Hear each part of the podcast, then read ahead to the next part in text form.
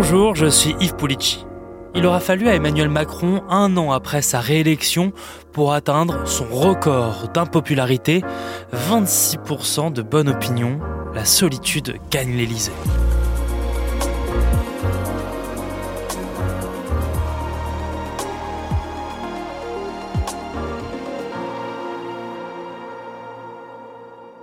À la veille de 2023, Emmanuel Macron sait déjà ce qu'il va faire. Alors je nous souhaite avant toute chose de vivre 2023 autant que possible en pays uni et solidaire. Dans ses voeux, le président de la République nous glisse. Devra-t-on travailler plus longtemps en 2023 Là aussi, comme je m'y suis engagé devant vous, cette année sera en effet celle d'une réforme des retraites qui vise à assurer l'équilibre de notre système pour les Une année d'unité, une année pour la retraite. Et ensuite, silence.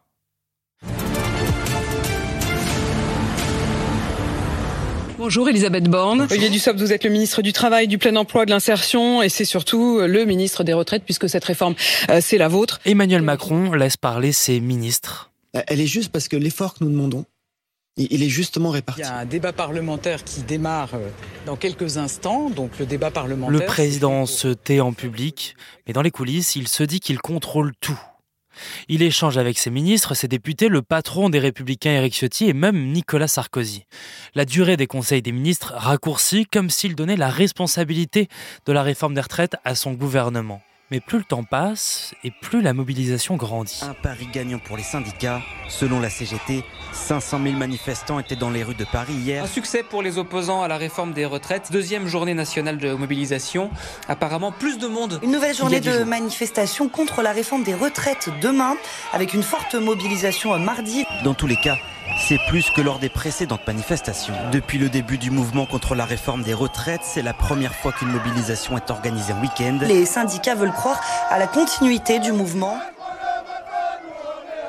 Le 11 février, Jean-Luc Mélenchon lance au sujet d'Emmanuel Macron S'il avait le bon goût de parler, ça serait bien parce que ça améliorerait le niveau de mobilisation populaire contre lui. Je pense que c'est pour ça qu'il se tait, parce que c'est prudent de sa part. Le bruit de la réforme des retraites, ce sont les pas sur les pavés. Jusqu'au 22 mars, la veille, le 49.3 a été utilisé pour voter la réforme des retraites. Le président de la République invite les journalistes de TF1 et de France 2 à l'Elysée. Moi, je veux réengager avec les partenaires sociaux très vite sur tous ces sujets. À quelle échéance? Là, il faut le préparer dans les prochaines semaines. Donnons-nous les trois semaines, euh, un mois pour définir ces objets et la méthode et engager. Mais il ne faut, faut pas des grandes discussions et des grandes messes. Discussions concrètes où on est tous autour de la table. Écoutez, la CFDT, sa- sa préoccupation, c'est la situation des travailleurs et travailleuses. À chaque fois qu'il faut aller discuter, on ira discuter. Il y, a, y il y a deux conditions. La première condition, c'est la méthode. Si c'est ce qu'on a connu, on vient, on vous écoute, mais on fait ce qu'on a envie de faire, ça c'est non. Le deuxième point, c'est jusqu'où on veut aller. Si c'est pour des mesures cosmétiques, c'est sans nous. Emmanuel Macron est seul contre la rue, contre les syndicats, contre le bruit des casseroles des manifestants qui ne veulent plus l'entendre lors de son allocution le 17 avril. Des concerts de casseroles dans les grandes villes, mais aussi dans les plus petites villes. Hier soir à Paris, devant six mairies d'arrondissement, des manifestations avec des casseroles et un message clair. Si le président ne nous écoute pas, alors nous ne l'écoutons pas non plus. Le président de la République veut renouer le dialogue. Il se lance alors dans un tour de France de l'apaisement. Mais pour beaucoup, c'est trop tard. C'est délétère pour le pays. La semaine dernière, le 19 avril, en Alsace, il va parler avec euh, des manifestants, mais le dialogue ne prend pas. Comme avec cette syndicaliste qui l'interpelle pendant un bain de foule. Je fais. Vous voyez des gens Mais je sais bien, je savais. Vous avez C'est pas la première fois que j'en entends des gens qui râlent après moi. Pour le coup, dans cette ampleur-là, c'est vraiment pas... J'ai- Non, j'en ai eu. j'ai eu- Clairement, je n'ai pas du tout été entendue. Euh, j'ai eu le sentiment de parler un peu presque à un robot avec des éléments de langage qui m'étaient renvoyés, qui sont les mêmes euh, depuis euh, des semaines aujourd'hui. Et clairement, il n'y a pas du tout de signe d'apaisement. Suivez les huées pour savoir où se rend Emmanuel Macron. Le 20 avril, il va dans l'Hérault, à Ganges et Pérol. Je pensais, euh, quand vous avez été élu la première fois, que vous étiez bon, un minimum démocrate. Vous voyez madame, moi, je mais suis- le problème, je c'est suis fait, démocrate. vous n'en avez rien à faire de ce que le, le peuple peut. euh, Mais si, mais le peuple s'exprime. En fait, vous ne me coupez pas, vous ne me laissez pas du tout parler. Mais oui, mais on Bah, vous je, vais, non, mais je vais vous laisser parler. Le président de la République paraît isolé. Non, non, il n'est pas isolé, du- il n'est pas isolé du tout. Seule sa femme, Brigitte Macron, dit penser le contraire. C'est clair que l'Élysée, c'est un lieu un petit peu à part, mais il y a des manières de vivre à l'Élysée. Et l'un comme l'autre, nous ne vivons pas de manière isolée. Aujourd'hui, le journal Le Parisien publie un entretien du président de la République qui répond aux questions des lecteurs. Emmanuel Macron veut se réengager dans le débat public. Pour le chef de l'État, si la réforme passe mal, c'est parce qu'il ne s'est pas assez engagé. Peut-être que l'erreur a été de ne pas assez être présent pour donner une constance et porter cette réforme moi-même. Est-ce la solitude du président qui ne peut compter que sur lui-même? La confiance, elle s'est rompue en 365 jours depuis sa réélection. Il s'en donne 100 pour retrouver une unité nationale et apaisée. Bonjour Bruno Cotresse. Bonjour. Vous êtes chercheur CNRS au CEVIPOF, au Centre de recherche politique de Sciences Po, et enseignant à Sciences Po. Comment est-ce que Emmanuel Macron va faire pour retrouver la confiance des Français et des Françaises? Emmanuel Macron, euh, c'est certain, a misé beaucoup sur cette réforme des retraites, un de ses rares engagements euh, de campagne pendant la campagne présidentielle de 2022. Emmanuel Macron, bien qu'ayant laissé la Première ministre euh, monté au créneau, Emmanuel Macron a misé quand même beaucoup de lui-même autour de cette idée du réformateur qui fait des réformes que les autres n'auraient pas eu le courage de faire d'après lui. Et on voit qu'Emmanuel Macron s'est un peu mis euh, tout seul dans une sorte d'impasse, à la fois une impasse sociale avec les syndicats, une impasse politique. Il n'est pas arrivé à avoir le soutien des républicains et puis il n'est pas arrivé à faire élargir sa majorité. Et donc on est toujours dans la même impasse politique. Le président n'a pas de majorité absolue à l'Assemblée nationale. Il n'est pas arrivé à euh, dealer un accord avec les républicains. C'est pas faute d'avoir essayé, mais ça n'a pas marché. Et donc l'exécutif se retrouve aujourd'hui toujours dans une sorte d'impasse. Alors 100 jours pour essayer d'en sortir, c'est plus de trois mois, c'est quand même du temps, mais on voit mal comment le chef de l'État, pour le moment, va renouer le fil tant avec les partenaires sociaux sur les questions de salaire, de carrière et de travail qu'avec l'opinion publique, parce qu'avec l'opinion publique, il semble qu'il y ait quand même une forme de divorce aujourd'hui très important. Ces derniers jours, là, Emmanuel Macron, il, ne voulait pas passer pour le planquer, il va au contact, il joue le terrain. Est-ce que ça va ça peut euh, l'aider à sortir de son isolement On a l'impression qu'Emmanuel Macron parfois essaye davantage de retrouver le contact, peut-être presque avec lui-même, qu'avec les Françaises et les Français. Il souhaite renouer avec euh, cette époque lointaine maintenant pour lui, où son facteur d'impact personnel joué à fond. Oui, Emmanuel Macron essaye de renouer avec euh, cet impact personnel qu'il a eu et qui a tellement joué en sa faveur au début de son parcours politique, ce jeune président de 39 ans à peine en 2017 qui donne le sentiment que sa dynamique, son jeune âge, son parcours euh, si particulier, c'est la première élection à laquelle il s'était présenté, eh bien tout ceci donnait le sentiment qu'il allait complètement révolutionner les choses, changer complètement la donne de la politique. Bien, six ans après, on voit plutôt un président qui a l'air quand même un peu usé politiquement, qui n'arrive plus à renouer ce contact spontané. Bien sûr, lorsqu'il se déplace sur le terrain, ça produit des images où il va aller euh, euh, serrer des mains, euh, prendre des enfants dans ses bras, donner le sentiment qu'il incarne toujours une forme de contact, mais on a aussi beaucoup d'images qui vont absolument en sens inverse avec des des Françaises ou des Français qui n'hésitent pas, c'est absolument incroyable, mais qui n'hésitent pas à s'approcher de lui, à l'invectiver, voire à l'insulter. Et donc ces images sont des images qui sont un peu ambiguës et le chef de l'État, avec ses multiples déplacements sur le terrain, risque bien d'être exposé régulièrement à des séquences difficiles.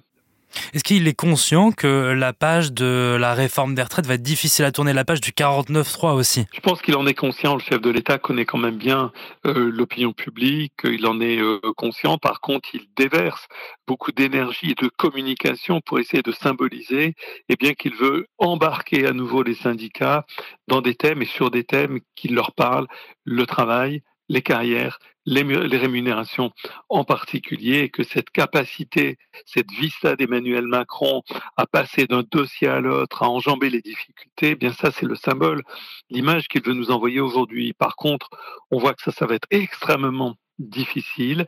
Les syndicats sont ressortis pour le moment avec un sentiment de non-écoute absolue, un sentiment presque d'humiliation. Euh, il y a des Françaises et des Français qui ont manifesté 12 fois, qui ont perdu des journées de salaire et qui ont le sentiment que tout ça a été en pure perte face à un chef de l'État qui, pour elles et pour eux, incarne le refus d'écouter, le refus d'admettre ses erreurs et n'incarne plus du tout le sens de l'unité nationale. Est-ce que nous vivons, euh, le, président de la République est aussi impopulaire que pendant la crise des Gilets jaunes aujourd'hui? Est-ce que nous vivons une crise qui est plus grave que celle des, des, Gilets jaunes? On peut voir un fil directeur entre ces deux crises malgré les grandes différences euh, et en particulier le rôle des syndicats dans la crise des retraites que, rôle que les syndicats n'ont pas pu jouer pendant la crise des, Gilets jaunes. Donc malgré les, différences entre ces deux crises, on trouve effectivement un fil directeur qui est d'abord et avant tout un sentiment qu'ont beaucoup de Françaises et de Français de vivre dans une société qui ne reconnaît pas les efforts qui sont faits, qui ne reconnaît pas le mérite, qui ne reconnaît pas la, la dignité d'une vie d'effort. Et Emmanuel Macron est revenu pratiquement à ce point-là du moment de la crise des Gilets jaunes, dans tous les indicateurs d'opinion, les codes de popularité en particulier, il est quasiment revenu au niveau de la crise des Gilets jaunes. Et quand, on regarde les enquêtes d'opinion qui nous disent des choses sur le contenu de l'image d'Emmanuel Macron, on voit que le chef de l'État renoue avec une image assez négative de la crise des Gilets jaunes et en particulier le sentiment d'un exécutif arrogant qui manque d'humilité, qui ne sait pas reconnaître ses erreurs et qui est un peu enfermé dans ses certitudes. Il est isolé des républicains, il est isolé des syndicats, il n'arrive plus à parler à personne. Est-ce que même dans son entourage proche, il arrive encore à parler à du monde, à être conseillé? Il y a une difficulté qui est récurrente chez tous nos présidents de la République, qui est euh, une difficulté en particulier lorsque leur, euh, lorsqu'ils sont là depuis de nombreuses années, une difficulté à retrouver au fond le sens euh, du dialogue. beaucoup de beaucoup de personnalités politiques ont déclaré ces derniers jours qu'ils avaient le sentiment d'avoir un peu perdu le fil avec le chef de l'État, qu'ils recevaient moins souvent des intellectuels, par exemple, pour discuter, pour débattre, y compris pour le pour le contredire. C'est une forme de solitude du pouvoir qui n'est pas propre à Emmanuel euh, Macron. Et on voit qu'Emmanuel Macron, le, jeu de communication qu'il essaye en ce moment, eh bien, c'est de montrer qu'il s'adresse en direct à la France, au-delà des corps intermédiaires, au-delà des partis politiques, mais qu'il aurait conservé néanmoins le contact en direct avec une France qui a envie de bouger, qui a envie de réformer le pays, qui a envie de régler des problèmes euh, pendant euh, des difficultés de la vie de, tous les jours. Mais pour le moment, c'est vrai qu'on a plutôt le sentiment d'un exécutif qui, qui retrouve un des classiques de la vie politique française, le deuxième mandat, qu'il s'agisse de François Mitterrand, de Jacques Chirac et aujourd'hui d'Emmanuel Macron. C'est un deuxième mandat qui semble toujours avoir beaucoup de peine à trouver son cap et à incarner toujours la, dynamique. Donc pour le moment, c'est vrai une image d'un chef de l'État qui est plutôt euh, un peu isolé, euh, solide sur son socle euh, dans l'électorat. Il y a toujours une part des Françaises et des Français qui adhèrent à l'image d'un Emmanuel Macron réformateur courageux, mais c'est vrai que cette part, elle est maintenant beaucoup plus réduite et que dans tous les autres segments de l'électorat, on a plutôt une image aujourd'hui assez, voire très négative. Il reste quatre ans à Emmanuel Macron avant la fin de son mandat. Comment est-ce qu'il va faire pour continuer? C'est là toute la difficulté, puisque contrairement à d'autres exécutifs qui ont été aussi impopulaires que lui, c'était plutôt pour eux en fin de mandat ou en milieu de mandat. Là, on est au tout début du deuxième mandat et on peut se poser la question de la capacité d'Emmanuel Macron à rebondir. Le point positif pour lui, c'est que quatre ans, c'est long. Ça donne beaucoup de marge de manœuvre et beaucoup de possibilités pour faire passer de nouvelles messages, de nouveaux messages, pour incarner une nouvelle figure. Par contre, c'est vrai qu'Emmanuel Macron part en début de ce deuxième mandat avec un véritable handicap de popularité. Il est rare d'avoir un seuil de popularité aussi faible en tout début de mandat. Et le seuil de popularité aussi faible, ça traduit quand même d'abord et avant tout beaucoup de doutes chez les électeurs, euh, beaucoup de beaucoup de, visions négatives aussi d'Emmanuel Macron. On a le sentiment qu'Emmanuel Macron ne pourra retrouver euh, de l'oxygène dans l'opinion publique qu'à condition, d'une part, d'avoir à un moment donné un changement d'équipe. On ne peut pas euh, vouloir incarner une nouvelle étape, une nouvelle impulsion et garder les mêmes personnes. Donc ça posera à un moment donné forcément la question du changement euh, de, chef du gouvernement à Matignon. Ça pourrait poser aussi la, question de la capacité d'Emmanuel Macron à faire émerger de nouveaux visages, de nouveaux talents au sein du, macronisme. Et puis ça lui, pose une autre, une autre difficulté, Emmanuel Macron, c'est une nouvelle étape sur ces quatre ans, mais avec qui? Politiquement. On voit que c'est plutôt du côté des républicains que ça peut se jouer. Et euh, si, si, euh, si ça devait se traduire par une forme d'accord plus ou moins formel avec les, les républicains, on pourrait dire que Emmanuel Macron aurait soldé à ce moment-là le et de gauche et de droite. Merci Bruno Cotresse. Merci beaucoup. Merci d'avoir écouté ce nouvel épisode du titre à la une. Merci à Léonie Guilbeault pour la réalisation. Vous pouvez nous retrouver sur toutes les plateformes d'écoute, sur le site et l'application de BFM TV. Et si cet épisode vous a plu, n'hésitez pas à vous abonner. À bientôt.